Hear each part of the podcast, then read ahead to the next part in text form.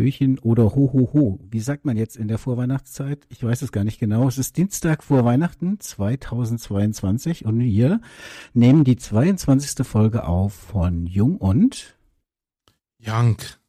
Wolfgang, was war mein letzter Satz, bevor ich, ähm, also ich habe ein bisschen was über Technik gesagt. Was, ja, du was hast gesagt, gesagt, dass du immer zu nah ins Mikrofon gehst, äh, dass ich darauf achten soll, dass du das nicht wieder machst. Du beißt schon wieder da rein, du. Ein bisschen. Halt doch okay. ein bisschen Distanz. Hallo Leute. Da ist er, der Marco Jank, und so wie man ihn kennt, ja, direkt erstmal rein mit dem Anpfiff. Deswegen mögen wir uns auch so. Ja, aber um uns geht's heute gar nicht, ihr Lieben, denn wir haben heute eine Gästin. Sagt man das so? Keine Ahnung. Können wir gleich mal drüber reden. Wir haben heute einen Gast in unserer Show, und zwar die liebe Julia Reuter. Und ich würde erstmal sagen, hallo Julia. Hallo Julia. Wie geht's dir? Wo bist du? Ich bin gerade in Bonn, ähm, zu Hause, in meinem Homeoffice. Und ja, freue mich auf unsere gemeinsame Aufnahme. Vielen Dank für die Einladung vorab. Ja, sehr gerne. Die Leute, die mir folgen, die wissen ja, dass ich äh, dein Buch schon so ein bisschen geinfluenced habe. Und das ist auch der Grund, warum wir heute zusammensitzen. Du hast ein Buch geschrieben, dein erstes Buch, wenn ich richtig informiert bin. Und ja, ich fand es ganz toll und das Thema sehr gut. Auch irgendwie ein schöner runder Abschluss des Jahres hier im Podcast, finde ich. Und deswegen, ja, sitzen wir heute zusammen. Und wie das so üblich ist bei uns, wenn wir einen Gast haben in der Show, werde ich erstmal kurz ein paar Dinge vorlesen, die ich über dich gefunden habe im Netz. Denn du weißt ja, das Netz vergisst nichts. Auch nicht aus deiner Studentenzeit. ähm, nein, Spaß. Ich habe ein paar Dinge über dich rausgefunden oder beziehungsweise ausgesucht und fangen wir doch mal an mit der Telekom. Also wenn jemand von der Telekom beschrieben wird, dann ist das ja schon mal Respekt, ja. und die Telekom schreibt über dich, seit sich das Internet durchsetzte, ja spätestens seit Google, verfolgt Julia Reuter das digitale Geschehen. Sie hat das Unternehmen Herzblut Digital gegründet. Damit hilft sie anderen starken Marken in der Online-Welt, starke Marken in der Online-Welt aufzubauen. So. Das war der erste Punkt. Und äh, dann gibt's noch die Plattform campix.de, die kennt kaum einer, kann ich euch aber empfehlen. Müsst ihr unbedingt mal draufschauen. ist auch ein cooler Event. Ja, und Campix schreibt, Julia Reuter ist Freelancerin. Sie hat Herzblut Digital gegründet. Damit hilft sie Unternehmen mit starken Inhalten zur Marke zu werden. Ihre Fokusthemen sind digitale Markenführung, Content-Strategie und Content-Marketing. Dann gibt's noch ein bisschen ein längeres Essay von dir beim OMT. Da habe ich eine Essenz draus gezogen, nämlich Julia Reuter ist Betriebswirtin, Marketingkommunikation, ehemaliges Agenturkind und sie blickt, seit, blickt auf über 15 Jahre Know-how und Einsatzfreude im Marketing und in der Werbung zurück. Seit Herbst 2018 bringt sie ihre ganze Power und Leidenschaft für strategisches Marketing, für die Inbound-Methode, für Content-Marketing und SEO als Freelancerin mit Herzblut digital in die Projekte ihrer Kunden ein. So. Und als letztes habe ich noch was gefunden bei dir über dich. Du hast nämlich geschrieben, hallo, ich bin Julia. Herzblut Digital habe ich gegründet, um dich mit meiner Leidenschaft für den Aufbau starker digitaler Marken zu unterstützen. Mein Ziel ist es, deine Marke digital sichtbar und attraktiv zu machen. Dazu entwickle ich Strategien, um deinen digitalen Auftritt und die Kanäle deiner Marke mit richtig guten Inhalten zum Hervorstechen zu bringen. Ich verspreche dir Herzblut für dein Projekt. So, liebe Julia, habe ich irgendwas Wichtiges vergessen? Passt gut, finde ich soweit. Ähm, ja, spannend, was man da so zusammenfindet. Habe ich noch nicht gemacht, mich so recherchiert. Was mir spontan aufgefallen ist, ist, dass fast in jeder Beschreibung von dir das Wort stark vorkommt. Starke Marken, starke Inhalte, starkes Marketing. Also entweder gehört das so ein bisschen zu deinem Corporate Wording oder es ist einfach nur ein Zufall. Doch, das benutze ich gern, das Wort stark. Das stimmt. Stark, okay. kraftvoll. Passt. Dann würde ich sagen, Marco, wie ist denn dein Blick auf Julia? Woher kennt ihr euch? Also kennt ihr euch überhaupt? Ja, gut, okay, ich weiß, dass ihr euch kennt. Deswegen ist die Frage obsolet. Aber wie, wie hast du Julia wahrgenommen und woher kennst du sie? Ehrlich gesagt weiß ich es gar nicht mehr so richtig. Ich habe das Gefühl, dass ich sie schon wirklich lange kenne, aber ich weiß gar nicht mehr, wo und wann. Also es ist ja so, dass ich ganz viele digitale Wegbegleiter habe, die irgendwie mein Leben im Digitalen ausfüllen, aber sie doch irgendwie entfernt sind und doch nah sind. Und Julia gehört in jedem Fall dazu, weil ich immer schon irgendwie verfolgt habe, was sie da macht und treibt. Äh, egal, ob sie jetzt Videokurse macht oder vor der Kamera da rumgetont ist oder ob sie jetzt ein Buch geschrieben hat. Ähm, und so kommt bei mir an, dass sie eine nette ist, das ist übrig geblieben äh, und dass sie eine sehr engagierte ist. Und ähm, ja, also ich glaube, mit dem Vortisch kann man auch so durchs digitale Leben huschen. Das ist nicht äh, die schlechteste Vita, die in meinem Kopf hängen geblieben ist. Also gibt es ganz andere Menschen. ja, genau. Ja, so habe ich die Julia auch wahrgenommen als wahnsinnig akribisch und wir kennen uns ja auch von der OMT-Botschaftergruppe, in der ich mal Teil war und sind uns schon öfter mal über den Weg gelaufen, im wahrsten Sinne des Wortes. Und ja, also ich, ich nehme sie ähnlich wahr wie du.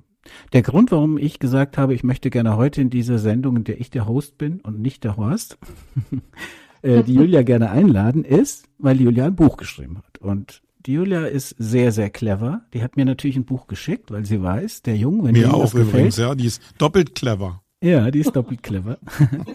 ähm, weil sie weiß, wenn dem Jungen was gefällt, dann erzählt er allen Leuten davon und das habe ich natürlich auch gemacht. Und ich habe es auch sehr gerne gemacht. Die Julia hat ein Buch geschrieben, das heißt Positioniere dich Schritt für Schritt zu deiner wirksamen Positionierung.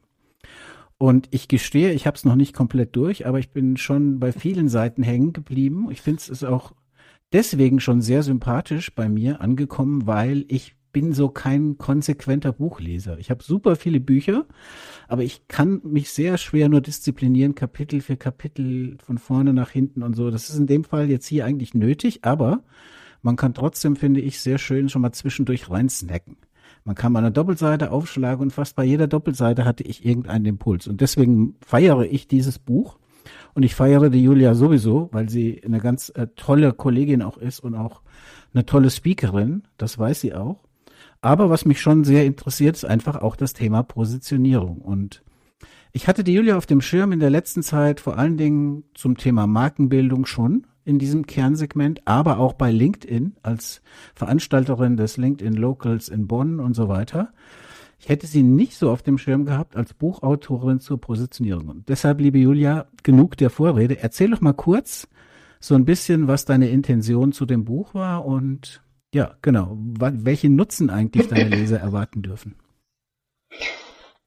Ja, die Intention des Buches ist daraus entstanden, dass ich, ähm, als ich mich selbstständig gemacht habe, auch, wie es immer so heißt, äh, du sollst dein eigenes kleines Projekt haben, äh, mit meiner Webseite äh, dieses Projekt gestartet habe und ähm, weil ich ja auch großer Fan von SEO bin, ich sag mal so Hobby-SEO, ähm, habe ich mir für meine Themen überlegt, ähm, was möchte ich vielleicht an Inhalten schaffen. Und eine von den Sachen, die mich immer begeistert haben oder wo ich weiß, dass es einfach ein Thema ist, was, ähm, was mich fesselt, ist halt das Thema Positionierung. Ähm, und habe dazu letztendlich dann eine Landingpage erstellt. Und ähm, ja, eigentlich ist es so ein bisschen der Weg rückwärts. Also ich hatte jetzt quasi zuerst die Sichtbarkeit und dann die Idee zum Produkt. Ähm, ich habe die Seite dann über die Zeit so optimiert, dass ich dann auch generisch für Positionierung sehr, sehr weit oben war. Oft, oft jetzt auch schon äh, auf Platz eins lange Zeit vor Wikipedia. Und dementsprechend kam halt auch dann Traffic auf meine Seite und äh, sehr viele Anfragen zu dem Thema. Ja, und das war so ein bisschen der Auslöser, dass ich mir überlegt habe, ähm, ja, wie kann ich diesen Menschen da weiterhelfen? Was kann ich denen an Produkt an die Hand geben, weil ich diese Anfragen gar nicht alle bedienen kann als äh, Freelancerin und ähm, ja, das oft auch, sage ich mal, eher kleinere ähm, Unternehmen sind oder auch ähm, ja, Solopreneure, Gründer. Naja, und so ist die Idee zu diesem Guide entstanden. Dann habe ich ungefähr ein Jahr lang drüber nachgedacht, wie ich das machen kann und habe dann nochmal äh, wirklich jetzt fast ein Jahr gebraucht, ähm, das dann umzusetzen. Ja, und das Ergebnis liegt quasi jetzt auf deinem Tisch. Ja, und das ist wirklich, wirklich fantastisch geworden. Ich muss heute ein bisschen aufpassen, dass das nicht wie so eine Dauerwerbesendung wird, weil ich wirklich von dem Buch begeistert bin. Ich weiß, Marco hat's ja auch. Und wenn du ihn jetzt, die anderen, die, die ZuhörerInnen sehen ihn ja nicht, aber wir sehen ihn ja und das ist das Gesicht, Julia, was absolute Begeisterung ausstrahlt. Ja. Du kennst ihn nicht, wie er normalerweise im Podcast ist. Deswegen, äh, das ist der Blick. Aber ich würde gerne grundsätzlich redaktionell, wenn das euch beiden recht ist und Marco, wenn du eine Frage hast, einfach reinkrätschen wie immer, ja. Aber ähm, ich würde gerne redaktionell so zwei Themenbereiche mal bearbeiten heute mit, mit euch. Und zwar zum einen so die Idee, das Buch zu schreiben? Du hast ja eben gesagt, du hast ein Jahr nachgedacht. Ich glaube, viele ja. Menschen oder zumindest viele Menschen, die ich aus der Bubble kenne, spielen oder spielten irgendwann mit dem Gedanken, ein Buch zu schreiben. Nun ist ein Buch zu schreiben irgendwie eine andere Hausnummer als eine Landingpage zu bauen. Das ist ein richtiges Projekt. Da musst du Konsequenz haben, da musst du Stringenz haben, da musst du auch über lange Zeit ähm, ja so im Mindset bleiben irgendwie. Und ich glaube, das ist eine unheimliche Kraftanstrengung. Und deswegen würde ich gerne zwei Teile machen. Zum einen am Anfang mal so ein bisschen darüber zu reden, wie so dieses Gefühl für dich war, ein Buch zu schreiben wie der, wie der Weg so war, bis du das gedruckte Exemplar in der Hand hattest. Und natürlich dann im Wesentlichen möchte ich heute mal darüber reden, was ist eigentlich Positionierung? Weil ich glaube, viele, die da draußen jetzt heute zuhören, sind entweder Freelancer oder planen, sich selbstständig zu machen oder haben ein Unternehmen. Und da würde ich gerne mal einordnen, wie Positionierung helfen kann. Der erste Teil und die erste konkrete Frage ist, erklär doch mal, wie so ein Weg zum Buch funktioniert. Ja, also ein Learning ist auf jeden Fall, es quasi wirklich auch wie so ein Projekt zu behandeln. Also auch ähm, im Sinne, dass meine Kunden ja auch Projekte sind oder Kundenprojekte, die ich habe und das quasi zeitlich mit einzuplanen und dem auch eine Priorität zu geben. Weil für diesen Schreibprozess war jetzt so mein, meine Erfahrung, ähm, dass es schon gut ist, da so durchzuschreiben oder sich, sage ich mal, auch fast täglich zu schreiben, ein bisschen immer Stück weit, ähm, um halt nicht so ganz rauszufallen. Ähm, das war so eine Sache, wo ich auch jedem raten würde, das quasi entsprechend zeitlich sich einzuordnen und zu priorisieren. Ähm, dann ein anderer Punkt, der mir geholfen hat, war, ähm, dass ich im Vorfeld ähm, mit einem Bekannten ähm, für einen Verlag so ein kleines Booklet gemacht habe ähm, und da letztendlich so ein bisschen gelernt habe, wie ich das Ganze strukturieren kann. Also diese Buchstrukturierung, das war auch eigentlich das, das größte Hindernis erstmal in meinem Kopf. Ähm, die Idee war da, aber dann, wie, wie genau baue ich das so auf, dass der Nutzer halt da gut durchgeführt wird durch das Buch, weil es ja ein Praxisleitfaden ist oder ein Guide so gesehen. Ähm, und da habe ich lange drüber nachgedacht, wie ich das optimal löse und den gut abhole an richtigen Punkten und dann halt da so durchführe. Und diese Struktur zu erstellen, ähm, das habe ich wirklich gelernt äh, durch diese Arbeit mit dem Verlag, weil ich da natürlich auch so ein bisschen ähm, ja die Erfahrung hatte oder die, der, von der Erfahrung ähm, ja partizipieren durfte, die in dem Verlag da war. Und ähm, dann ist mir das auch viel leichter gefallen, als ich mich dann quasi an dieses Werk dann gesetzt habe mit dieser Vorerfahrung. Ähm, das waren so zwei Sachen. Ähm, dann war das der eigentliche Schreibprozess dann doch über zwei, drei Monate relativ zeitnah hintereinander, ähm, war das dann, dass ich dann am Ball geblieben bin. Und dass es dann ein Jahr gedauert hat, lag dann wirklich an diesen ganzen weiteren Schritten. Also ich habe ähm, mir Feedback geholt, indem ich äh, verschiedene Leute das hab lesen lassen und äh, um das zu optimieren, dann ähm, auch nochmal Feedback von, von dem Verlag ähm, netterweise. Und dann, ähm, klar, die ganze Gestaltung ähm, war aufwendig, äh, das alles ähm, zu organisieren und zum Schluss auch dann ja Korrekturlesen, äh, Lektorat, bis hin, wie wollen wir es drucken. Ähm, das hat schon dann echt super viel Zeit gedauert, äh, Zeit gekostet. Also es, da war ich teilweise ein bisschen ungeduldig, aber da muss man ein bisschen Geduld mitbringen. Hast du eine Ahnung, wie viele Stunden insgesamt so in dem Projekt stecken? Kannst du das beziffern? Nee, ich habe es nicht getrackt, weil das hätte mich frustriert. ähm, bei meiner Rohertragsrechnung sage ich auch ganz ehrlich, also ich habe jetzt so mal ausgerechnet, so ab 313 Stück ist sozusagen der Return on Investment erreicht. Das heißt aber, das sind vor allen Dingen ähm, die Kosten, die ich jetzt vorfinanziert habe, wie gesagt, für die Gestaltung, ähm, fürs Lektorat, ähm, für den Druck und so weiter und so fort, alles, was da drumrum ist. Und meine eigenen Stunden sind da jetzt noch nicht, nicht mit eingerechnet. Das ähm, hm. müsste ich wahrscheinlich dann nochmal verdoppeln, so ungefähr. Ähm, aber gut, das heißt, von welchem Betrag der Vorfinanzierung reden wir da? Kannst du das sagen? Ja, es sind jetzt schon so 6.000, 7.000 Euro, okay. die ich da investiert habe. Ne? Also auch das hm. muss ich natürlich dann einplanen bis hin zu, dass der erste Druck ähm, leider äh, fehlgeschlagen ist und ich dann nochmal eine komplette Auflage neu drucken musste. Ähm, ja, und ich da jetzt quasi noch in diesen ganzen Wiedergutmachungsprozess mit der anderen Druckerei stecke. Das kostet natürlich auch alles Kraft, aber ja, ähm, das muss man halt so ein bisschen mit einplanen, dass es da so die eine oder andere, den einen oder anderen Stolperstein gibt, aber gut. Wenn jetzt Dann muss man es auch durchziehen, ne, wenn man anfängt. genau. Wenn jetzt draußen jemand zuhört und ist konkret vor dem Schritt, ein Buch zu veröffentlichen, zu schreiben vielleicht, ähm, hat eine Idee, was sind denn so die drei Top-Tipps, die du geben kannst als Autorin? Ja, generell sich für diesen Schreibprozess Zeit zu blocken und das einzuordnen, dass man das wirklich ähm, übersichtlich durcharbeitet. Dann Feedback holen oder einen Mentor, der sowas schon mal gemacht hat und dann unterstützen kann. Und dann natürlich zum Schluss auch zu überlegen, ähm, wie möchte ich das veröffentlichen. Ich meine, ich habe mir nicht den einfachsten Weg ausgesucht. Ich sag mal, es gibt ja leichtere Wege, erstens einen Verlag zu suchen, zweitens auch sowas wie äh, Books on Demand, ne? Also ich sag mal direkt über Amazon veröffentlichen und ähm, drucken lassen, glaube ich, spart schon viel, aber mir waren aus bestimmten Gründen äh, mein Weg halt wichtiger, ähm, dieses Persönliche auch selber ähm, ein bisschen Einfluss zu haben auf die Qualität, wie ich es halt ähm, wirklich haben möchte. Und ich merke jetzt halt auch bei den Aussendungen, wenn ich dann äh, eine persönliche Postkarte mit da reinlege, das passt halt alles so zu meiner Philosophie und zu diesen Gedanken des Community-Netzwerkaufbaus, zu der, also ich habe schon so tolles Feedback auch bekommen über Social Media von Leuten, die ich gar nicht kannte, ne, die dann eine Story machen und ich glaube, das schafft man dann eher über dieses Persönliche, als wenn es so ein bisschen anonymer läuft über Amazon. Aber klar, über Amazon wäre es leichter gegangen und ich hätte sicherlich auch Kosten gespart. Das muss man halt so ein bisschen abwägen äh, was einem selber da wichtig ist oder wo man seine Prioritäten setzen möchte. Da hatten wir auch ähm, diesen schönen Post. Entschuldigung, Marco. Ähm, ich wollte nur eins noch äh, mal dich fragen, weil ich habe das Buch jetzt auch seit heute in der Hand. Danke nochmal dafür, dass du es mir geschickt hast. Und jetzt sagen wir immer Buch. Ich glaube, die Assoziation zu Buch ist nicht das, was ich jetzt irgendwie so äh, mit dem Booklet oder so verbinden würde und das überhaupt nicht abwertend gemeint, sondern ich empfinde das eher als eine Arbeitsunterlage mit äh, Erklärungstext drin, mit, mit stringenter Leitung, aber nicht wie ein Buch. Und das ist aber ein sehr großer Vorteil. Ähm, ich bin hier bis zur Hälfte durch und da sind ja so, könnt ihr euch vorstellen, immer so Erklärungen drin, aber dann auch ganz viele Fragen, wie man sich selber sieht, wo man selbst seine Positionierung faktisch erarbeiten kann, mithilfe des Buches. Wann hast du denn erstmal, also zwei Fragen, wann hast du erstmal die Entscheidung getroffen, diesen Buchstil zu benutzen als Arbeitsbuch?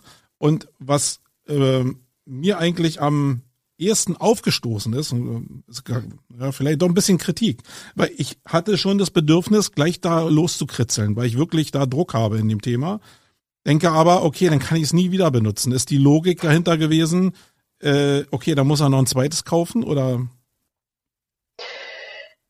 hm, ja, also zur ersten Frage, ähm, ja, es ist natürlich eher, sage ich mal, ein Praxisguide oder ein, sagt man auch Workbook. Ähm, bei dem bei dem Begriff Buch bin ich halt geblieben, weil es es am ehesten ja zusammenfasst, was es letztendlich ist. Äh, ähm, weil auch einigen das Wort Workbook nicht geläufig ist, habe ich so aus Umfragen herausgefunden.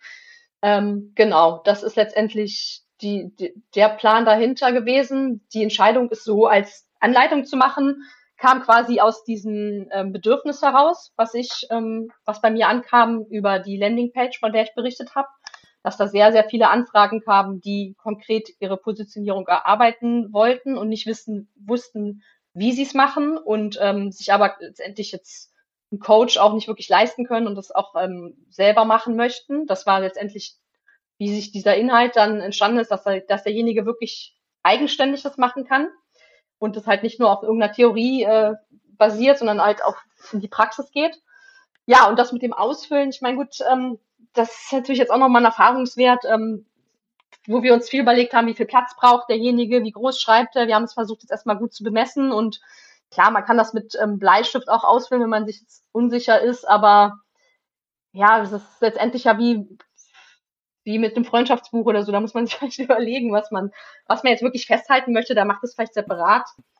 Ähm, darüber, ob man dann einen zweiten braucht, wenn man jetzt äh, was wegradieren muss, glaube ich jetzt nicht. Äh, generell kann man das ja auch mal noch mal ja, auf dem Blatt daneben machen, wenn man sich jetzt bei einigen Sachen vielleicht nicht so sicher ist bevor man das ist ja eine schöne Philosophie, einfach zu sagen, okay, überleg dir genau, was du da reinschreibst, weil das ist ausschlaggebend für den weiteren Verlauf des Buches und damit ausschlaggebend für deine Positionierung. Also eigentlich, jetzt so wo du es erklärt hast, finde ich sogar ziemlich smart. Also neben dem Moment, dass man auch noch ein zweites kaufen könnte. Ist doch ein toller Tipp zu sagen, nimmst erstmal ein Blatt, schreibst erstmal deine Antworten auf ein neutrales Blatt und wenn du mit deiner eigenen Antwort zufrieden bist, überträgst es dann ins Workbook. Das finde ich auch eine schöne Methode, die du gerade erarbeitet hast, Marco. Respekt. Und für die Leute, die draußen zuhören und nicht genau wissen, warum ich so ein Fanboy bin und viele andere auch von der Julia und was ich mit dieser unglaublichen Akribie meine, die ich merke bei ihr immer, eigentlich fast immer, wenn wir fachlich uns unterhalten, dann spult noch mal ein paar Sekunden zurück im Podcast, da erzählt sie euch, dass sie Umfragen gemacht hat zum Wording. Und genau das meine ich, ja. Also da wäre ich nie drauf gekommen. Julia hat das gemacht und hat sich überlegt, was sind denn die Begriffe, unter denen die Leute mein Buch assoziieren. Also, so ist sie halt, die Julia. Gut. Julia, abschließendes Thema oder abschließend zu dem Thema Buchschreiben. Die Frage, würdest du es nochmal machen, jetzt mit der Erfahrung, die du hast? Und was ich gerade eben noch sagen wollte, wir haben ja sogar gemeinsame Erfahrung, weil ich es natürlich geinfluenzt habe, mit, aus vollem, aus voller Überzeugung und vollstem, tiefstem Herzen. Ähm, und wir haben ja sogar gemeinsame äh, Posts gesehen. Ich habe gestern einen gesehen, in dem wir beide vertagt waren, wo eine gesagt hat, geinfluenced von Wolfgang Jung habe ich das Buch gekauft und von Julia Reuter mit persönlicher Karte bekommen. Vielen Dank. Und ich glaube, das macht's dann auch aus. Aber Frage trotzdem unterm Strich, würdest du es so nochmal machen oder, oder eher nicht? Ähm, ich würde es wieder machen, aber ich würde mir immer halt gut überlegen, ähm, macht es wirklich Sinn, bringt es mich äh, für meine persönlichen, also beruflichen Ziele weiter. Ähm, und habe ich, wie gesagt, auch eine Chance mit dem Buchmarketing. Ich glaube, ähm, ohne die Sichtbarkeit mit der Landingpage hätte ich es vermutlich so in dem Sinne nicht gemacht, weil ich mir das Buchmarketing an sich dann schwerer hätte vorstellen können. Ich habe mir dann schon gedacht, oder das merke ich jetzt auch, dass gerade durch die ähm, Sichtbarkeit zu dem Thema über die Google-Suche natürlich dann auch ähm, entsprechend ich mir zum Teil einen Verteiler aufgebaut habe, aber natürlich auch ähm, immer wieder neue Leute, die quasi explizit nach dem Thema suchen, dann auf diesen Guide stoßen ne, und ähm, darüber letztendlich auch dann der Abverkauf gut funktioniert. Ne? Weil sonst, wenn ich generell ein Buch jetzt schreiben würde, würde ich mich schon dann fragen, wie kann ich es halt auch vermarkten, ne? weil sonst ist es auch sehr viel Arbeit. Und ähm, wenn es mich dann jetzt für meine Positionierung zum Beispiel auch wieder nicht weiterbringt, dann würde ich es hinterfragen. Also ja. Mhm. Sehr gute Brücke. Da, danke dafür, weil ich würde jetzt gerne das Thema Buchschreiben beenden. Ich fand es nur spannend, weil es ja auch dein erstes war und du natürlich dann auch gut erklären kannst, wie du so in das Projekt gestartet bist. Aber was mich natürlich mehr interessiert, ist der Titel des Buchs, Positionierung. Und die Frage, die ich mir überlegt habe zum Einstieg, ist, was ist eigentlich genau Positionierung? Also wenn jetzt Menschen zuhören, die sagen, okay, ich habe ein Business gegründet, ich bin Physiotherapeut, Architekt, whatever, ähm, wie erklärst du denen sozusagen in einem Elevator Pitch oder vielleicht in einem sehr langen Elevator Pitch, aber in, in kurzen Worten, was eigentlich genau Positionierung ist und warum ich die benötige? Ja, bei der Positionierung geht es letztendlich darum, seine eigene Lage oder Stellung am Markt ähm, auszuloten und sich zu überlegen, wie man sich, äh, sage ich mal, im Umfeld des Wettbewerbs, aber vor allen Dingen in den Köpfen der Zielgruppe verankern möchte. Wozu, womit, ähm, ja, mit welchen Nutzen, mit welchem Vorteil, so dass die Personen sich dann im Kaufentscheidungsprozess ähm, an einen erinnern oder auch für einen entscheiden, weil das dann ganz klar hervorgeht. Ja, das wäre so im, im, in der Kürze der Zeit und zum Schluss strebe ich mit der Positionierung auch immer eine Art ähm, Alleinstellungsmerkmal oder Alleinstellung am Markt an oder eine besondere Position, die mir so keiner streitig macht und über die ich letztendlich langfristig ähm, ja einen guten Ertrag erziele an diesem Markt. Marco, wie siehst du das? Hast du dich mit Positionierung schon beschäftigt oder, oder nie so dezidiert?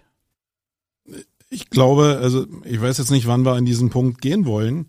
Ich glaube, ich habe mich damit ähm, fast mehr beschäftigt als mit Suchmaschinenoptimierung, weil ich habe ja so ein, so, so ein Charakterproblem. Ich bin jemand, der sehr, sehr multi-interessiert ist. Und äh, wer mich so ein bisschen beobachtet hat, der weiß, dass wir mittlerweile drei Units hier in unserem Sumago-Netzwerk haben. Und äh, eins ist Suchmaschinenoptimierung, ein großer Teil ist Event, dann haben wir jetzt noch einen Teil 360 Grad, ähm, Design. Ja, jetzt äh, die Frage, wie positioniert man sich denn so, wenn man so ein Omni-Typ ist? Weil ich natürlich, eigentlich bin ich persönlich ich und mich interessiert das alles brennt. Aber, aber am Markt bist du ja wie ein Stück Kernseife. Du bist ja überhaupt nicht greifbar, weil du für nichts so richtig stehst. Und den Knoten in meinem Kopf, den habe ich auch noch bis zur Mitte des Buches nicht aufgelöst. Ich kann es jetzt für jede Unit einzeln machen und Marco als Persona für jede Unit jetzt äh, positionieren. Aber so übergreifend, gibt es überhaupt eine Möglichkeit, sich da zu positionieren? Außer als Freigeist? Mm, ja, also du denkst es ja gerade, sage ich mal, sehr von deiner Person aus, was ja okay ist, weil du ähm, der Gründer bist. Ähm, aber so gesehen könntest du es ein bisschen dich orientieren an den Markenstrategien, die zum Beispiel auch eine Automarke äh, benutzt. Also zum Beispiel BMW hat ja nicht nur ein Cabriolet für den sportlichen Fahrer, sondern auch vielleicht einen Familienwagen. Und die übergeordnete Klammer ist letztendlich Freude am Fahren, die sich auf jede dieser Untermarken von BMW, da gibt's ja verschiedene Modelle und auch ganz unterschiedliche Zielgruppen, die, die damit ansprechen, ähm, ja, sage ich mal so, durchkristallisiert oder was die, was die, was die inhaltliche Klammer ist oder die Markenklammer, weshalb Leute diesen Wagen wählen sollen. In dem Fall ähm, natürlich dann motivbasierte Positionierung so gesehen. Also das Motiv ist Freude am Fahren zu spüren und das quasi auf eine verschiedenen ähm, Zielgruppen dementsprechend zu kommunizieren. Und letztendlich würde ich auch für jede Unit ähm, gucken, die Zielgruppe mit den Nutzenvorteilen da anzusprechen und vielleicht eine übergeordnete Klammer zu finden, für die ja allgemein Werte oder motivbasiert steht. Das wäre vielleicht eine Möglichkeit, um da eine Klarheit zu schaffen, weil zum Schluss aus Kundensicht betrachtet, wenn du mit einem 360-Grad-Angebot zum Beispiel an den Markt gehst, interessiert sich der Kunde ja erstmal vorrangig dafür und ob du mit diesem Angebot sein Problem löst und nicht dafür, dass du SEO machst und wer du jetzt bist im ersten Schritt, sondern erstmal interessiert er ja für sich selbst und seinen, also ob du das Problem bestmöglich löst. Ne? Und deswegen würde ich das schon so ein bisschen, ja, da auch unterschiedlich dran gehen und die, mich an den unterschiedlichen Zielgruppen orientieren und das darauf optimal ausrichten oder versuchen optimal auszurichten und vielleicht eine Klammer wählen, die wertbasiert oder motivbasiert ist, die dann letztendlich, ähm, womit du die Leute vielleicht auch über einen, ja, einen übergeordneten Wert noch zusätzlich ansprechen kannst, ähm, der dann für eure Haltung steht, die dann ja so als große Markenklammer gilt. Vielleicht auch ein Feld, wo man alles so wirklich zusammenbringen kann, weil den gibt's ja. Das ist nur, ich glaube, das Hauptproblem ist auch gar nicht die, das thematische Spreading, sondern ist auch die eigene Positionierung. Wenn du dich halt über Jahrzehnte in so einer SEO-Bubble positionierst, dann ist halt auch schwer wieder da rauszukommen. Das ist so weit gegangen, dass ich in LinkedIn zum Beispiel 2000 mit Corona-Beginn alle meine Freunde gelöscht habe wo die Britta, herzliche Grüße da draußen, gesagt hat, bist du völlig verrückt, kannst du doch separieren und so. Aber ich wollte das irgendwie, partout wollte ich aus diesem Teufelskreis ausbrechen. Und ähm, naja, hinten raus habe ich es schon bereut. Aber ja, war da ein schöner Tipp, einfach eine so eine große Klammer darüber zu stülpen. Ähm, aber sonst ist es so ein bisschen wie, als wenn du mehrere Domains auch betreibst, dann musst du auch für jede Domain einzelnes Linkbuilding machen. Am Ende habe ich mir da halt viel Arbeit eingetreten und ähm, naja, warum, da kannst du mir auch nicht helfen, das ist meine eigene Schuld. Wie hast du auf Brettas Frage geantwortet? Ob du völlig verrückt ähm, bist? Naja, die waren ja gelöscht. Ich konnte ja nicht mehr äh, zurück. Also ich, ich konnte jetzt nicht einen Reset-Button drücken und sagen, okay, jetzt sind sie alle wieder da, sondern ich musste, ich glaube, ich hatte damals zweieinhalbtausend Leute und musste halt wieder bei Null anfangen. Und jetzt bin ich, weiß ich nicht, bei 6700 oder so. Ähm, und äh, da fehlt mir halt, jetzt hätte ich vielleicht schon zehn haben können, jetzt ärgere ich mich drüber, aber nun hat mich Corona schon in, in der Phase der Verzweiflung getrieben. Irgendwie, da war das vielleicht einfach so diese klickende Form der Abreaktion an, an der Maustaste. Der Themenkontext, den wir gerade besprochen haben, ihr Lieben, der passt eigentlich ganz gut zu einer Frage, die ich vorbereitet habe. Die käme eigentlich erst später, aber ich stelle sie jetzt mal, weil es ganz gut passt. Und äh, eigentlich finde ich mich auch in dem, was Marco sagt, wieder, denn auch bei uns in der Agentur bei Team Digital ist es ja so, dass wir sehr viele Dinge machen. Wir haben ja sogar als Hashtag das ganze Marketing, was auch nicht ähm, nur zu Begeisterungsstürmen geführt hat und auch Kritik mir ähm, eingebracht hat. Ähm, ich sehe es aber ein bisschen wie er. Es ist schwierig, wenn du verschiedene Dienstleistungsangebote hast, wirklich zu sagen, okay, ich mache jetzt für jedes eine Einzelpositionierung sozusagen und finde dann irgendwie die Klammer oben drüber. Ich glaube, das ist echt schwierig. Mm, die Frage, die ich hier stehen habe auf meinem Zettel ist, gibt es eigentlich sowas wie einen Positionierungs-Relaunch? Also wenn ich an Positionierung denke, dann, dann ist das für mich zunächst erstmal irgendwie so ein Neubeginn-Thema. Also jemand macht sich selbstständig und überlegt darüber oder denkt darüber nach, wie, wie positioniere ich mich jetzt in diesem Markt, mit welchen besonderen USPs und so weiter. Ja. Mm, jetzt ist ja meine Agentur nächstes Jahr 25 Jahre alt, also unsere Team Digital und Marco ist auch schon sehr lange im Business. Und ich aus meiner Sicht fand es besonders spannend, das Buch mal so anzuschauen. Und ich habe es, wie gesagt, noch nicht durchgearbeitet, aber es werde ich tun, auf jeden Fall. Ähm, ja, wie siehst denn du das? Ist das eigentlich eher so ein Ding, wo du sagst, okay, wenn du 20 Jahre im Business bist, dann macht das keinen Sinn mehr, weil dann ist deine Positionierung per se schon definiert? Oder sagst du, nee, da kannst du eigentlich immer ansetzen? Ja, also Positionierung ist eigentlich auch nie was, was abgeschlossen ist, sondern was gepflegt werden will und was sich weiterentwickelt und was nicht statisch ist. Also klar formuliert man einmal eine Ist-Position, aber ab dann ist man auch immer auf dem Weg in Richtung Soll-Positionierung und ähm, wo möchte ich hin, wie kann ich das noch ein bisschen nachschärfen und ausbessern. Also es ist nichts, was jetzt einmal in Stein gemeißelt nie wieder weggeht, so gesehen. Ähm, hm. Und es ist ja auch ein Unterschied, ob man jetzt mit seiner Positionierung, ähm, ja, sage ich mal, auf Leute trifft, die einen bereits schon kennen und wo das dann vielleicht ein bisschen schwieriger ist, wie es Marco gerade beschrieben hat, da jetzt so eine Umpositionierung ähm, vorzunehmen oder ob man vielleicht auch nochmal auf eine ganz neue Zielgruppe ähm, drauf zugeht, weil man sieht, dass man da jetzt Chancen hat. Ähm, die kennen ja deinen Background so gesehen noch gar nicht mit dem SEO-Thema und es würde die vielleicht auch gar nicht irritieren, ähm, wenn du das so gesehen in deren Wahrnehmung gar nicht ähm, kommunizierst, sondern dich wirklich darauf konzentrierst, mit diesem Angebot für die, ähm, ja, sag ich mal, Nutzenvorteil zu schaffen und, und, und darüber zu gehen. Also auch nochmal so diesen Perspektivwechsel aus Kundensicht gedacht, immer zu überlegen, was sind die Vorteile, die ich bieten kann. Und das ganze Marketing, finde ich, ist ja der Vorteil, dass ich alles aus einer Hand bekomme. Also eher diese Vorteile und Nutzen nach vorne zu stellen. Ähm, man kann ja eh nie alle glücklich machen oder alles abdecken. Also das eine, was einem vielleicht hinderlich erscheint, kann auf der anderen Seite ja auch aus Kundensicht ähm, dann wirklich ein, ein, Vorteil sein und dass man sich eher, sag ich mal, darauf konzentriert und sich dahingehend ausrichtet. Und natürlich kann auch ähm, eine Marke, die schon lange besteht, sich neu erfinden. Ähm, das ähm, sieht man ja auch, sage ich mal, wenn man jetzt Marken anguckt, die vielleicht schon 40 Jahre alt sind, die dann sich weiterentwickeln. Zum Beispiel Haribo gab es ja auch schon immer und die versuchen ja auch ähm, sich, sage ich mal, mit neuen Ideen, aber trotzdem bleiben sie sich treu, ähm, ja, immer wieder neu zu erfinden und ähm, die digitale Kommunikation aufzugreifen und letztendlich bleibt die Positionierung äh, Spaß für Kinder oder äh, Süßigkeiten für Kinder. Ähm, Haribo macht Kinder vor und Erwachsene ebenso, so ist der Claim. Bleibt bestehen, ähm, aber sie können sich ja letztendlich trotzdem ja neuen Themenfeldern bedienen, indem sie zum Beispiel auf Instagram oder Co. ihre Art äh, eine neue Zielgruppe ranfinden und sich da quasi positionieren für weiterhin ständig. Also die Übersetzung vielleicht, die Übersetzung auf, auf die Zielgruppensprache, würde ich sagen, ist da nochmal der Fokus. Also um neue Zielgruppen oder die Positionierung auf neue Zielgruppen auszurichten.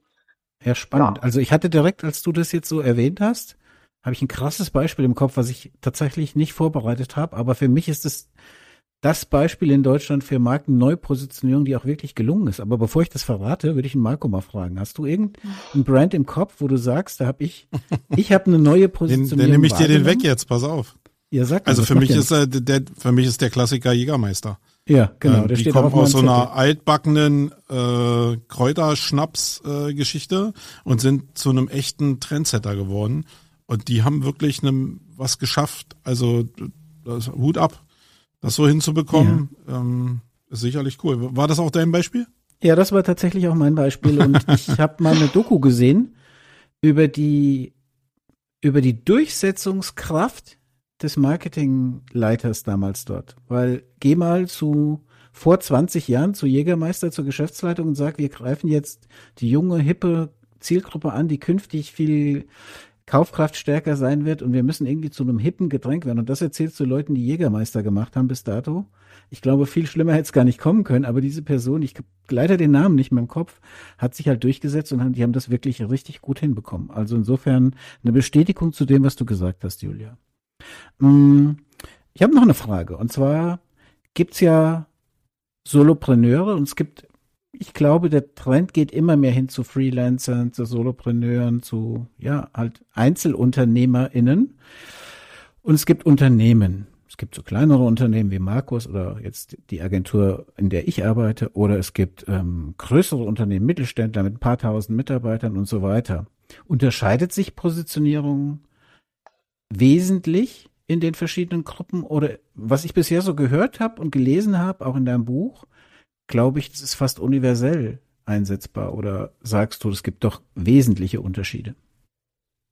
Also grundlegend die, den Prozess, den du durchläufst, um dich zur Positionierung zu positionieren, ist der gleiche, weil du musst dich mit dem Markt auseinandersetzen, ähm, deine Marktchancen ergründen, ähm, du musst deine Zielgruppe klar haben, du darfst einen Blick auf den Wettbewerb werfen und ähm, deine eigenen Stärken und Schwächen ausloten. Natürlich ist es nochmal ein Unterschied, ähm, wenn die Persönlichkeit mit reinspielt. Ähm, das lässt sich teilweise natürlich nicht so gut formen, wie man das bei einem Unternehmen hat. Da ist man vielleicht zu Beginn ja fast noch ein bisschen freier, sage ich mal so, wobei das Unternehmen ja durch die Gründer meistens auch im Kern ähm, von deren Werten ähm, geleitet und gegründet wird, auch wenn die Person selber jetzt nicht ähm, in den Vordergrund tritt, ähm, wie bei Klaus Hipp oder Co., ähm, wird grundlegend ja überlegt, wie, wie die Positionierung aussieht. Und klar, bei einem Solopreneur kommt bei Stärken und Schwächen halt noch mehr diese Persönlichkeit mit rein, ne, die man da ähm, berücksichtigen darf, weil das kann man ja nicht wegoptimieren. Obwohl Omni-Marketing, dafür stehe ich mit meinem Namen, Marco Young, das käme bestimmt auch irgendwie geil. Kann ich mir, kann ich mir vorstellen. Keine Ahnung. Äh, du, Julia, ähm, was mich nochmal interessieren würde, auch weil ähm, Wolfgang das auch angesprochen hatte, gerade mit den Solopreneuren und den Freelancern, du hast es vorhin auch gesagt, dass das so ähm, die meisten Leute waren, die bei dir irgendwie angefragt haben. Ähm, jetzt sind ja Wolfgang und ich, wir strugglen so mit der Masse an Sachen, die wir gemacht haben, kriegen es kaum fokussiert. Bei den Solopreneuren ist ja genau andersrum anscheinend. Die haben alle, also da gucke ich neidisch hin und denke, die haben alle Möglichkeiten, sich zu fokussieren, aber sie finden ihren Fokus gar nicht. Woran liegt's denn bei denen? Haben die eigentlich sich selbstständig gemacht und wissen gar nicht, was sie machen? Mm, das eher weniger. Was ich viel beobachtet habe oder erlebt habe, ist, ähm, dass man sich selbstständig macht und sich im Vorfeld halt wenig bis keine Gedanken über die Marktbedingungen gemacht haben hat. Also ähm, ich nenne ein Beispiel. Man hat die Idee, man ist bis dato vielleicht ähm, im Gesundheitswesen tätig und hat dann die Idee, ähm, ja, in Zukunft gerne Frauen äh, für Gesundheit beraten zu wollen, aber macht sich dann selbstständig, äh, lässt sich eine Webseite bauen und dann merkt man, dass ähm, nichts passiert, keine Anfragen kommen und dann fängt halt das Thema an, ja, mit der Positionierung, auf die man dann irgendwann stößt. Ja, und dann ganz häufig ist es so, dass man, dass die Personen sich dann gar nicht damit beschäftigt haben oder auseinandergesetzt haben, gibt es überhaupt einen Markt und gibt es eine Nachfrage dafür und wie kann ich da den Hebel setzen und rangehen? Wie kann ich ähm, die Person ansprechen? Wo besteht, wo, wo entsteht auch ein Bedarf? Also all diese grundlegende, ja, marktorientierte Denke fehlt da so ein bisschen. Und zum Schluss brauchst du ja einen Markt, um was verkaufen zu können, so gesehen. Oder du musst zumindest auch Anreize schaffen oder eine Nachfrage bedienen. Und wenn das halt wenn man sich damit gar nicht auseinandersetzt, da, darüber wird halt viel gestolpert, ähm, merke also so ein ich. bisschen Idealismus versus Pragmatismus, also. Das ist, das merke ich übrigens auch. Also mir begegnen auch solche Menschen, die wirklich mit vollem Herzblut, und jetzt, um mal bei deinem Wording zu bleiben, mit vollem Herzblut ihrer, ihrer Leidenschaft nachgehen, ihrer Beratungstätigkeit, Coaching oder whatever die machen, aber so mit den Marktgegebenheiten nicht wirklich vertraut sind und dann manchmal leider auch merken, oh Mist, ich habe gar nicht es gibt gar nicht die Zielgruppe, die ich gerne hätte, sozusagen. Also da wäre eine Analyse am Anfang und eine Positionierungs, ähm, ja, ein Positionierungsdurchlauf vielleicht nicht schlecht gewesen, um mal zu gucken, wer ist überhaupt letzten Endes derjenige oder diejenige, die mein Produkt kauft, ne? Ja, also das, und ja, das, gibt's, also das ist wirklich das A und O, weshalb, glaube ich, viele da strugglen und sich diese Fragen nicht wirklich ehrlich stellen. Und darauf möchte ich auch sensibilisieren mit dem Buch. Deswegen gibt es auch diesen Abschnitt der Markt da drin und auch der, der Wettbewerb. Weil wenn man da wirklich ehrlich zu, zu, sich ist, da kann man ja auch viel Leid verhindern, so gesehen. Ähm, ich meine, klar, man, manche Sachen, die ähm, zeigen sich dann immer erst in der Umsetzung. Da sind wir auch ganz ehrlich, manche Sachen weiß man nicht, aber man kann natürlich trotzdem einen Blick auf aktuelle Trends ähm, schauen oder überhaupt ähm, zu analysieren, was für Möglichkeiten gibt es da, einen Bedarf zu schaffen oder wie sieht der Bedarf aus? Und das ist, glaube ich, schon sehr wichtig, da mal drauf zu schauen. Da stelle ich mir gerade die Frage, warum hast du denn jetzt, also du hast jetzt, du hast ja was von Wirtschaftlichkeit erzählt. Und jetzt reden wir über Solopreneure. Du hast vorhin angefangen davon auch zu reden. Jetzt wäre es doch eigentlich an dir auch, eine Positionierung einzunehmen, die eigentlich eher kapitalstärkere Leute in dein Fadenkreuz bringt, als jetzt sich auf Solopreneure ja vielleicht gezwungenermaßen zu stürzen, weil die, die die Tür eingerannt haben, sich da abzugrenzen. Ist das jetzt so ein Herzblutding, weil du dich da einfach wohlfühlst mit der Klientel, sage ich mal?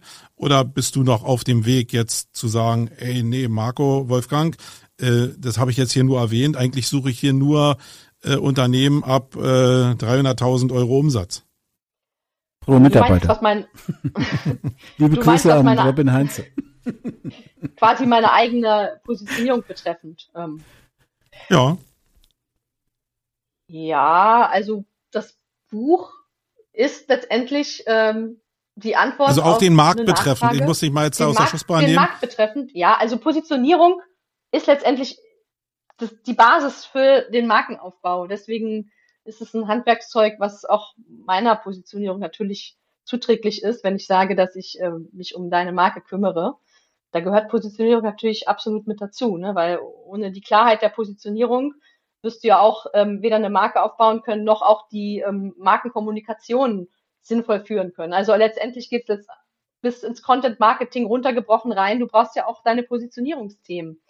Weil das, was ihr draußen wahrnehmt, ähm, sind die Themen, zu denen ich, denen ich spreche und mich darüber natürlich dann auch positioniere. Ne? Und ähm, von daher passt es für mich als roter Faden zu sagen, ähm, ich habe dann ein Produkt für, sage ich mal, diese Zielgruppe mit diesem Buch und auch ähm, ja, Marketing, das funktioniert in dem Sinne, dass ich darüber einen Abverkauf erziele, aber natürlich ist es nicht meine Haupteinnahmequelle. Ne? Ähm, ich habe natürlich mein Projektgeschäft, was dann noch ein bisschen umfangreicher ist. Aber das eine. Wobei der Markt an Solopreneuren ja äh, sehr ähm, wirklich gewinnträchtig sein kann.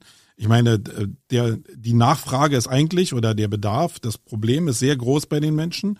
Und oftmals sind sie ja aus einer, aus einem Angestelltenverhältnis gekommen, denn in die Selbstständigkeit mit ein bisschen Polster in der Regel. Und ein Teil der Polster werden ja von den ganzen Coaches dieser Welt da abgegrast gerade. Deswegen, ich finde diese, hört sich jetzt so hinterfragend an, aber eigentlich ist gar nicht so, so, ähm, also eigentlich ist ganz cool, dass du dir die Gruppe vielleicht aussuchst es ist eine Idee, um mit dem ersten Produkt halt da jetzt Fuß zu fassen. Und natürlich könnte man da noch Produkte ranhängen, wie einen Videokurs oder ähnliches. Aber ich habe es jetzt erstmal aufs Buch fokussiert und schaue, wie sich das jetzt dann entwickelt. Katsching, katsching, katsching. ähm, vielleicht, um nochmal, noch ein weiteres Mal zu, zu erläutern, warum ich so ein Fan von dem Buch direkt geworden bin, von dem Workbook ist, weil das Kapitel heißt eben nicht nur, wie du soeben in deiner Bescheidenheit gesagt hast, der Markt, sondern das Kapitel heißt der Markt und mein relevanter Markt und den Markt verstehen. Und genau das finde ich. Du weißt, mein erstes Feedback war, glaube ich, zu dir oder an dich, dass ich gesagt habe, ich finde auch die Texte so klasse. Ich finde sie wirklich so toll getextet, weil ich genau sehe, was ich bekomme in dem Kapitel, nämlich zu versuchen, meinen Markt besser zu verstehen und das, deswegen nochmal meine Props da an dich, auch was das Wording und die Gestaltung angeht.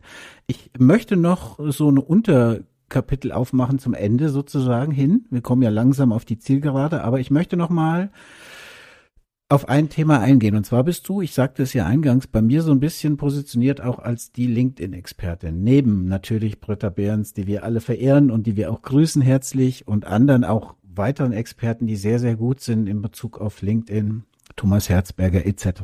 Auch da liebe Grüße. Aber für mich bist du eine der Markenbotschafterinnen, eine der Menschen, die Marke zu LinkedIn bringt. Und deswegen möchte ich zum Thema Positionierung auch nochmal konkret fragen. Und somit Fokus auf LinkedIn. Ich denke, LinkedIn ist ein Business-Netzwerk, das uns echt alle beschäftigen darf. Ja, weil, weil wirklich dort auch Geschäft gemacht wird. Und die Frage ist, hast du da ein paar Tipps? Wie positioniere ich mich denn mal von dem klassischen, du musst dein Profilbild optimieren, du darfst deine Leistungen alle reinschreiben und pack auch noch deine Telefonnummer irgendwo mit rein und äh, klick immer ganz viel auf Kontakte und vernetzen, damit du irgendwann 6700 Follower hast, wie Marco. Ja. oder, oder und nur begrenzt wirst durch die wöchentlichen Hunderter-Begrenzung. genau. Also ohne, ohne das Thema Vernetzen und so zu vernachlässigen, würde ich gerne nochmal gezielt fragen aus der Positionierungssicht. Hast du da ein paar Tipps, wie wir bei LinkedIn noch besser werden? Also in erster Linie ist LinkedIn natürlich auch nur einer von vielen digitalen Touchpoints und generell würde ich immer erstmal bewerten wollen, wie relevant der ist für mich persönlich oder in dem Zuge, ob ich da stattfinde, ob ich da meine Zielgruppe antreffe und ähm, Positionierung ist ja letztendlich so eine ganz grundlegende strategische Frage, die dann runtergebrochen wird, natürlich auch auf LinkedIn sehr gerne. Und da muss ich mich natürlich mit den Regeln äh, der Plattform auseinandersetzen und den Algorithmen, die dort herrschen. Und konkrete Tipps für die Positionierung auf LinkedIn wären für mich, ähm, klar sollte das Profil die Positionierung wiedergeben, sodass Person, die dich nicht kennt, schnell versteht, was du machst und wofür du stehst, aber ähm, dann in dem Fall auch ähm, nochmal das Thema Selektion und Passung der Themen zur Positionierung. Also klar, es ist schön, was gerade auch so ein bisschen Trend ist auf der Plattform, diese Reichweiten stärken, viralen Posts, die, sage ich mal, letztendlich immer nach einem ähnlichen Schema aufgebaut sind. Ähm, die funktionieren, ähm, aber ob die jetzt wirklich persönlich zu Geschäft und ähm, ja, Wahrnehmung zu einem Themenfokus führen, bezweifle ich. Man kann damit natürlich dann mal ein bisschen Aufmerksamkeit erzielen, aber langfristig zur Positionierung, ähm, außer sie sind natürlich im Kontext der Positionierung, werden sie vermutlich ähm, dann wenig beitragen, wenn ich jetzt so einen Post mache über, wie schlecht mein Zeugnis war vor 20 Jahren und alle mich trösten. dann würde ich eher sagen, ähm, ein bisschen auf Reichweite verzichten und diesen Themenfokus ähm, zu verfolgen und zu überlegen, was sind die zwei bis drei Themen, die für meine Positionierung, für dem, was ich wahrgenommen werden will, wichtig sind, wo ich top of mind sein will, wo jemand, der das immer mal wieder sieht, wenn er einen Bedarf hat, an mich denkt und sagt, ach guck mal, oder mich empfiehlt, ähm, guck doch mal der oder der, der spricht darüber, der hat eine Ahnung, weil das ist ja die Wahrnehmung und die Wirkung, die ich erziele mit ähm, Beiträgen, die ja zu den im Themenkontext meiner angestrebten Positionierung stattfinden ähm, dass das so ein bisschen, ja, Hand in Hand geht. Jetzt habe ich im Idealfall meine Positionierungspunkte gefunden, ein, zwei Themen und poste dazu regelmäßig und finde auch vielleicht Kontakte. Stellt sich mir persönlich die Frage aus Gründen, ähm, hm. poste ich trotzdem persönliche Dinge? Zeige ich mich als Mensch oder zeige ich, konzentriere ich mich bei LinkedIn ähm, einfach nur wirklich, oder was heißt nur, konzentriere ich mich auf diese Business Themen und fokussiere mich darauf? Oder wie weit geht denn eigentlich Personal Branding damit rein? Ja, heißt Personal Branding, dass ich sehr persönlich werde in den Beiträgen? Ist die Frage. Oder versuche ich damit eine Personenmarke aufzubauen, die in dem Sinne ähm, für ein Thema steht? Ähm, ich glaube, es ist effektiver, mh, hm, über, also mit einer Expertise sich zu positionieren, dass Leute wissen, ah, ich suche ein Online-Marketing-Tool, dann frage ich doch den Jens Polomski. So. Als dass man, ähm, ich finde es auch immer schön, was Persönliches zu zeigen, aber ich würde es wohl dosiert nutzen, weil zum Schluss ähm, ist es ja wertvoller, dass jemand im Sinne des Businesses an dich denkt, als sagt, das ist ein netter Mensch. Das ist natürlich auch schön und wichtig und darüber kann man auch im nächsten Schritt ein Geschäft abschließen und ich würde nie sagen, das Persönliche außen vor zu machen lassen, sondern aber auch trotzdem diesen Themenfokus ähm, nicht aus dem Auge zu verlieren. Also eine gute Kombi und vielleicht auch vielleicht ähm, ein Kontext. Das wäre vielleicht auch schön. Also im Sinne, wie kann man die, das Persönliche mit, mit dem Themenfokus zu verbinden. Also das, das zu überlegen. Also finde ich total spannend und wäre wahrscheinlich nochmal Anlass, eine eigene Sendung darüber zu machen, weil ich glaube, an dem Punkt haben wir zwar eine, eine Dissonanz oder beziehungsweise ich sehe es ein bisschen anders. Ich sehe wertvoll, also für mich sind super viele Sachen sehr wertvoll bei LinkedIn, ohne dass sie einen ähm, Business Impact haben zunächst. Und was ich zum Beispiel merke, ist, wenn ich persönliche Dinge poste, wie zum Beispiel diese Woche hatte mein Vater Geburtstag und der ist schon 48 Jahre tot, aber ich denke immer an ihn und ich finde, das macht mich als Menschen aus und deswegen teile ich das auch in einem Business-Netzwerk. Und die Reaktionen, die ich darauf bekomme, teilweise und oft als PN. Also ich glaube, Menschen möchten auf einen emotionalen Post nicht unbedingt reagieren, genau aus den Gründen, dass sie denken, das ist hier kein äh, Business-Netz, es ist hier kein emotionales Netzwerk, sondern eher ein Business-Kontext. Aber das, was dann da zurückkommt, das ist für mich oft wertvoller weil es mich auch wieder stärker macht als Mensch und emotional für den Business-Alltag sozusagen. Also ich glaube, wir haben nicht wirklich eine Dissonanz, sondern es ist einfach vielleicht je nach Mensch auch, so wie Menschen unterschiedlich sind, so sollten vielleicht auch Profile unterschiedlich sein. Gut. Vielleicht ist es auch eine, eine Frage des Ziels, was du auf LinkedIn erreichen möchtest, ne? Also vielleicht ist dieses hm. Ziel, dass du sagst, ähm, der, dass die menschliche Verbindung ist für mich per se am wichtigsten ähm, weil es mich persönlich weiterbringt. Ähm, und es ist gar nicht vorrangig wichtig, dass ich jetzt, ähm, sage ich mal, mich zu einem Themenfokus, sage ich mal, dazu positionieren. Ist das ja auch total okay. Ne? Dann betreibst du das quasi unter einem bisschen anderen Ziel, was ja nicht verkehrt ist. Das heißt ja nicht, dass du da nicht trotzdem wichtige Geschäftskontakte knüpfst und ähm, über deine Persönlichkeit dann dein Business machst. Ne? Mhm. Also ich glaube auch, dass es gar kein Entweder-Oder geben muss an der Stelle, sondern jeder sollte das sowohl als auch so machen, wie er oder sie es persönlich gerne mag. Mhm. Ähm, letzte Frage oder letzter Themenkomplex, den ich noch vorbereitet habe, so ein bisschen. Kann ich noch eine, eine Frage stellen noch kurz? Natürlich, ja klar. Ähm, ja, also sagen wir mal so, ich habe äh, die ähm, die Feststellung gemacht, zumindest in meiner Bubble, dass die Sachen, die ich poste, wenn ich sie spitz poste, also meinetwegen im Themenbereich Suchmaschinenoptimierung, immer ganz viele Leute auf den Plan ruft, die es besser wissen.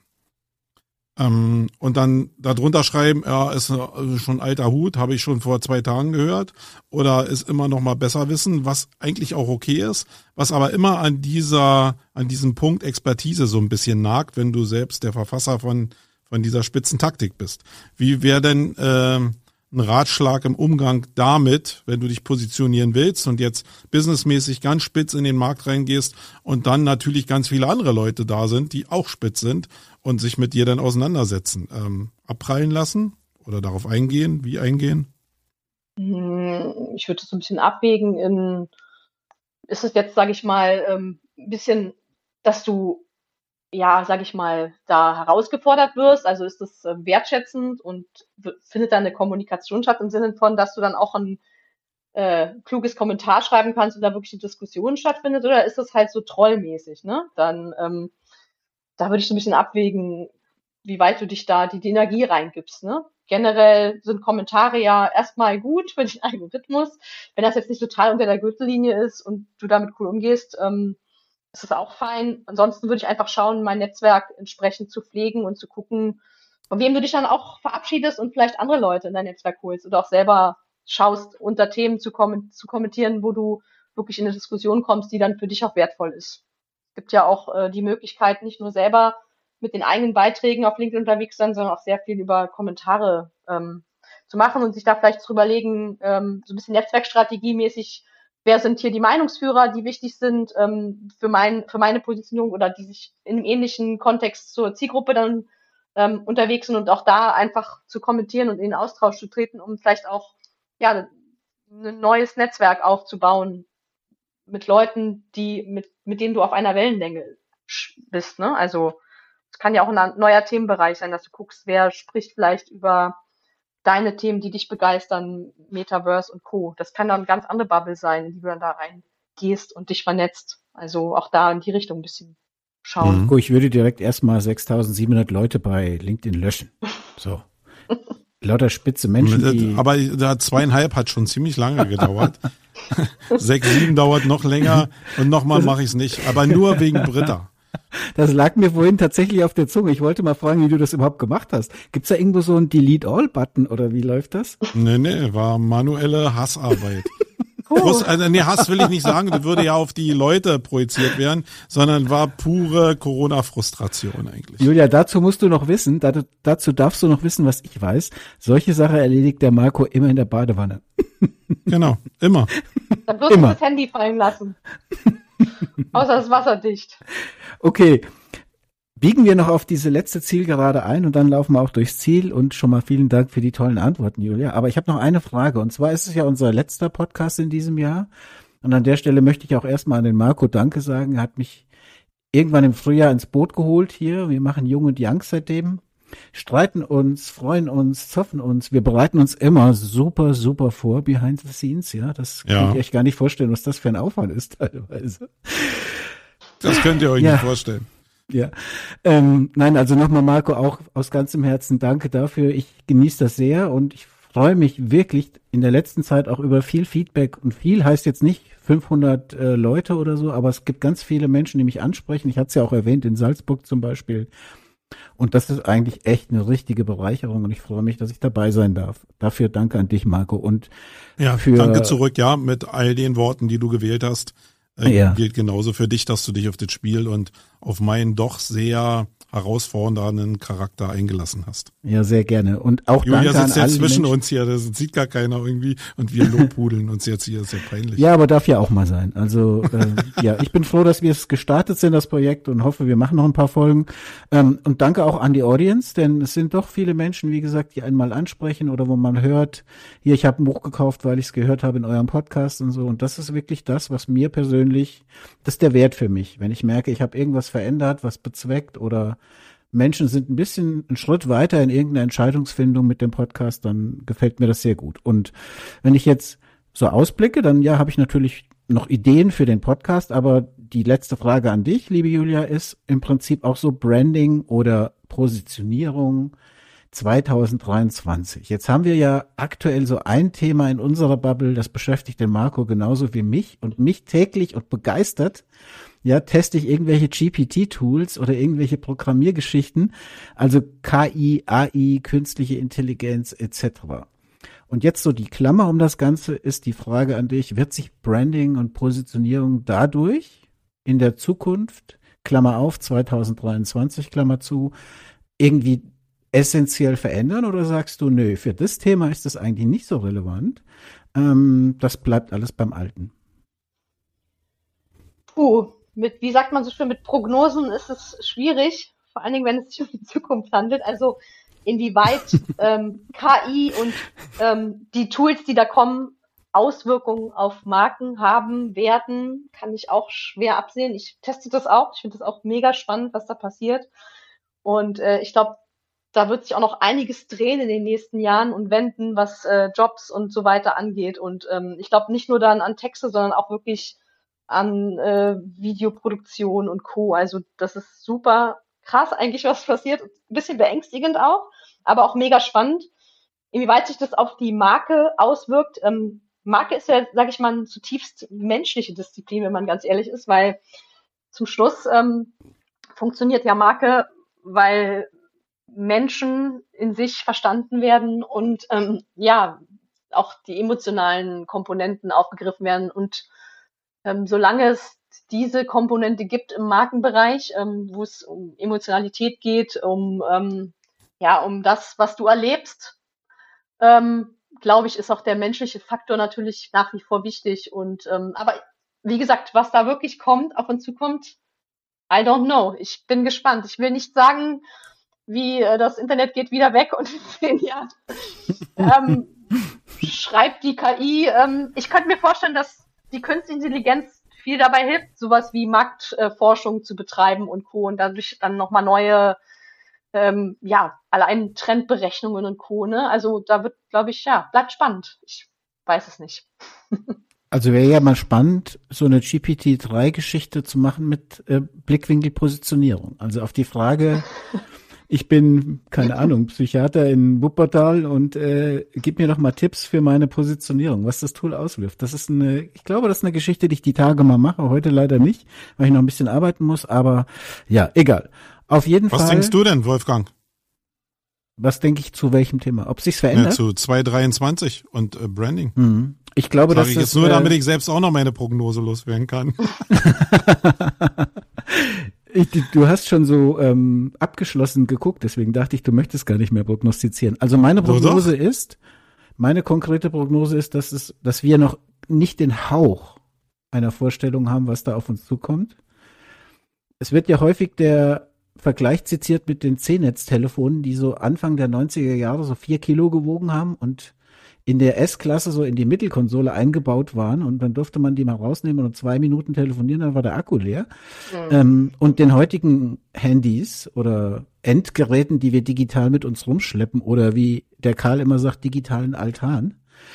Ähm, ich glaube, wir haben nicht den Hauch der Vorstellung, was da auf uns zukommt. Ich persönlich bin aber tendenziell immer positiv bei sowas. Ich glaube, das sind sehr, sehr coole Tools. Ich glaube auch, dass in Diagnostik, in Medizintechnik, äh, dass in der Möglichkeit, Bildung an Orte zu bringen, die heute keine Bildung ermöglichen, also dass alles diese vielen guten Aspekte aktuell unterbewertet sind und dass ähm, natürlich Menschen Angst haben davor, was passiert. Gerade Texter, du hast ja auch da einen guten Text zu geschrieben, Marco, die Woche kann ich auch empfehlen und, und gepostet.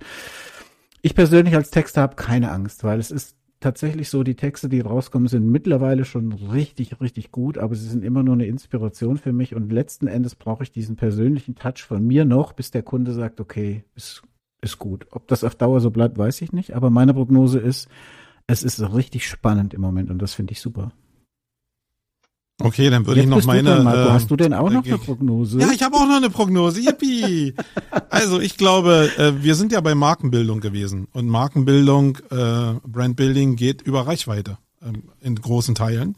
Und ich glaube, dass wir mit ChatGPT jetzt eine wirkliche, also nicht, also mit allen Tools, GPT-3, äh, mit allen diesen Tools eine Möglichkeit haben, ganz krasse Reichweite zu erzeugen, indem wir einfach alle Nischen, die wir so aus Kapital- oder Zeitgründen äh, nicht besetzen konnten, so, ich rede jetzt nur von SEOs, äh, weil wir die besetzen und wirklich radikal. Und ich habe schon mit Leuten gesprochen, die planen schon richtig große Investments, auch in die Prozesse, die die daran gebunden sind, jetzt nicht mehr über Texter, sondern Administratoren von Texten. Also, jetzt muss ich mal kurz reinkrätschen. Sag doch mal ja. bitte ein bisschen konkret, also nicht wer ja. und was, aber sag doch mal konkret, was du jetzt meinst. Das ist mir ehrlich gesagt ein Tick zu virtuell. Ja, ist, äh, äh, was denkst denn du, wie, wie, also ich, ich fange mal bei SEO an. Du hast ja, mhm. wenn du anfängst mit einer Seite, ein Konstrukt, wo du deine Basis-Keywords abgrast. Ja, also das, wie du dich positionieren willst. Julia hat das gut beschrieben. Also das ist ja in Basis von Keywords eigentlich auf deiner Seite drauf. Und die meisten äh, beschränken sich auch da drauf. Und wenn du denen gesagt hast, hey, du könntest doch noch hier, also gibt's noch meinetwegen zehn andere Cluster, da könntest du jetzt mit holistischen Landingpages arbeiten, dann haben schon viele Unternehmer gesagt, oh, dicke Backen irgendwie, ja. Und jetzt ist die Möglichkeit Typen, der da. 5000 Worten erzählt hat, glaube ich. Ja, ich kenne den nicht. Muss mal der muss total irre. Ja. Der muss total irre sein. Ja. Äh, und jetzt ist ja die Möglichkeit, zumindest für Eingeweihte, jetzt nicht für den Standardunternehmer, aber diese ganzen Punkte, die eigentlich noch offen sind, weil man sich eigentlich nur aus Kosten- oder Zeitgründen auf diese Main Keywords beschränkt hat, die können jetzt die ganze Breite dieser Marke ausleben und eigentlich das Netz jetzt so zu spammen, wie wir das 2005 gemacht haben. Nur mit eben geilem oder relativ geilem Zeug. Und genau das wird passieren. Diese SEOs dieser Welt, und ich kenne da eine Menge von, die sind alle in den Startlöchern, dieses, dieses Google zu, so zu fluten und Traffic einfach zu generieren auf ihre eigenen Marken, wo wir früher Arbitrage gemacht haben, ähm, dass da kein Knarren mehr passiert. Und dann sind wir wieder genau in dem Punkt, wenn man dann noch darüber nachdenkt, wie man damit Marke transportieren kann, dann ist das so wie eine Baulichs oder so, die ja auch das Netz mit ihren Ads fluten. Uh. Nur dass wir das jetzt mit, mit organischem Content machen. Und das wird 2023 so steil gehen, bin ich mir total sicher. Also du, Und du wer das jetzt noch nicht gerafft hat, Tsunami, stimmt das? Ja, 100 pro. Es wird passieren. Also wer, es werden auch gar nicht viele sein, aber die werden so massiv reinhauen. Ähm, Ich bin gespannt. Ich freue mich jetzt schon so auf die Campings, weil das ist ein halbes Jahr Zeit. Da machen Leute aus meinem Universum die, die ein halbes Jahr, da können die Seiten erzeugen ohne Ende. Auf Brands, die einfach schon Trust haben und mit Texten, die relativ gute, relativ gut sind. Äh, herzlichen Glückwunsch, Google. Äh, viel Spaß bei der Arbeit. so, meine Prognose. Hui, das klingt ja. äh, herausfordernd. Ja, ich hatte jetzt äh, abschließend dazu als Prognose, es wird ja auch jetzt ein paar Hasardeure geben, die die Welle surfen, intelligent, ja, und es sei ihnen gegönnt. Ich habe äh, jetzt von jemandem gehört und gesehen auch, also ich habe auch den Proof gesehen. Es gibt einen sehr, sehr großen Markt bei Amazon dafür, dass man solche To-Do-Listen verkauft. Also fünf äh, DIN A4 Seiten voll Content und dann noch eine To-Do-Liste für deine nächste Urlaubsreise oder sowas, ja, oder für die Einschulung deines Kindes, irgendwelche Checklisten. Und der Typ hat 130 Checklisten mit GPT-3 geschrieben, hat die alle in die gleiche InDesign-Form laufen lassen hat das bei Amazon äh, veröffentlicht und hat äh, am Tag im Durchschnitt in der letzten Woche 130 Euro damit verdient. Ja einen Gesamtaufwand von, keine Ahnung, fünf Stunden oder so. Also ich weiß jetzt nicht, ob das gut oder schlecht ist. Ich will nur sagen, es wird alle Arten von Ausprägungen geben. Und es ist eine wahnsinnig spannende Zeit, die da auf uns zukommt. Ich freue mich da auch drauf. Und wer jetzt eben, die Julia hatte den Genuss, ja, in Anführungszeichen, und ich, wenn ihr eben draußen, ihr Lieben, gehört, gesehen hättet, wie der Marco jetzt steil gegangen ist eben bei dem Thema. Ja, sorry. Plötzlich habe ich wieder Bock auf SEO, ja. Das war jahrelang überhaupt nicht so. Aber jetzt, jetzt glüht's okay. hier wieder. Wirklich. Gut, 106, wir sind eigentlich durch. Wir haben heute keinen Medientipp, Marco. Du musst jetzt nicht hektisch zum Regal rennen und was rausziehen. Oh, ich hätte noch Zeug, du. Denn unser Medientipp heute heißt natürlich, positioniere dich Schritt für Schritt zu deiner Positionieren, zu deiner wirksamen Positionierung von Julia Reuter.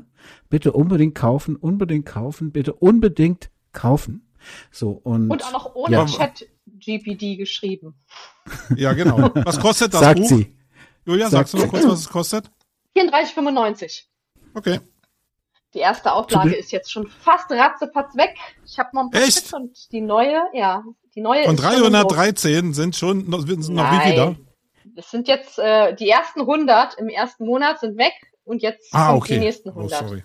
ich muss noch ein bisschen, muss ich noch drehen. Ja, wir aber helfen ich habe dir. ja Zeit. Wir ich habe dir. ja Zeit. Ja. Ich muss ja nicht alle am ersten Tag verkaufen. Ganz entspannt. Ja, das stimmt. Das glaube ich auch. Ich dachte so, als ich das Buch das erste Mal aufgeschlagen hatte, habe ich so irgendwann gedacht, das ist ein relativ zeitloses Thema. Ne? Jetzt mal von diesen KI-Aspekten und so abgesehen, ist das aber wirklich ein Buch, das du mit ein bisschen Content Refreshment vielleicht, aber doch über eine lange Zeit auch verkaufen kannst. Ich wünsche dir ganz viel Erfolg damit, Julia. Ich danke dir, dass du Vielen dir Dank. in dieser hektischen Vorweihnachtszeit die Zeit genommen hast für uns zwei Chaoten hier. Nochmal mein Dank. Dank an dich, Marco. Es ist mir immer eine große Freude, mit euch zusammen zu sein oder mit dir zusammen zu sein und die Sendungen zu machen. In diesem Sinne wünsche ich allen in der Audience frohe Weihnachten. Ich wünsche euch einen guten Rutsch.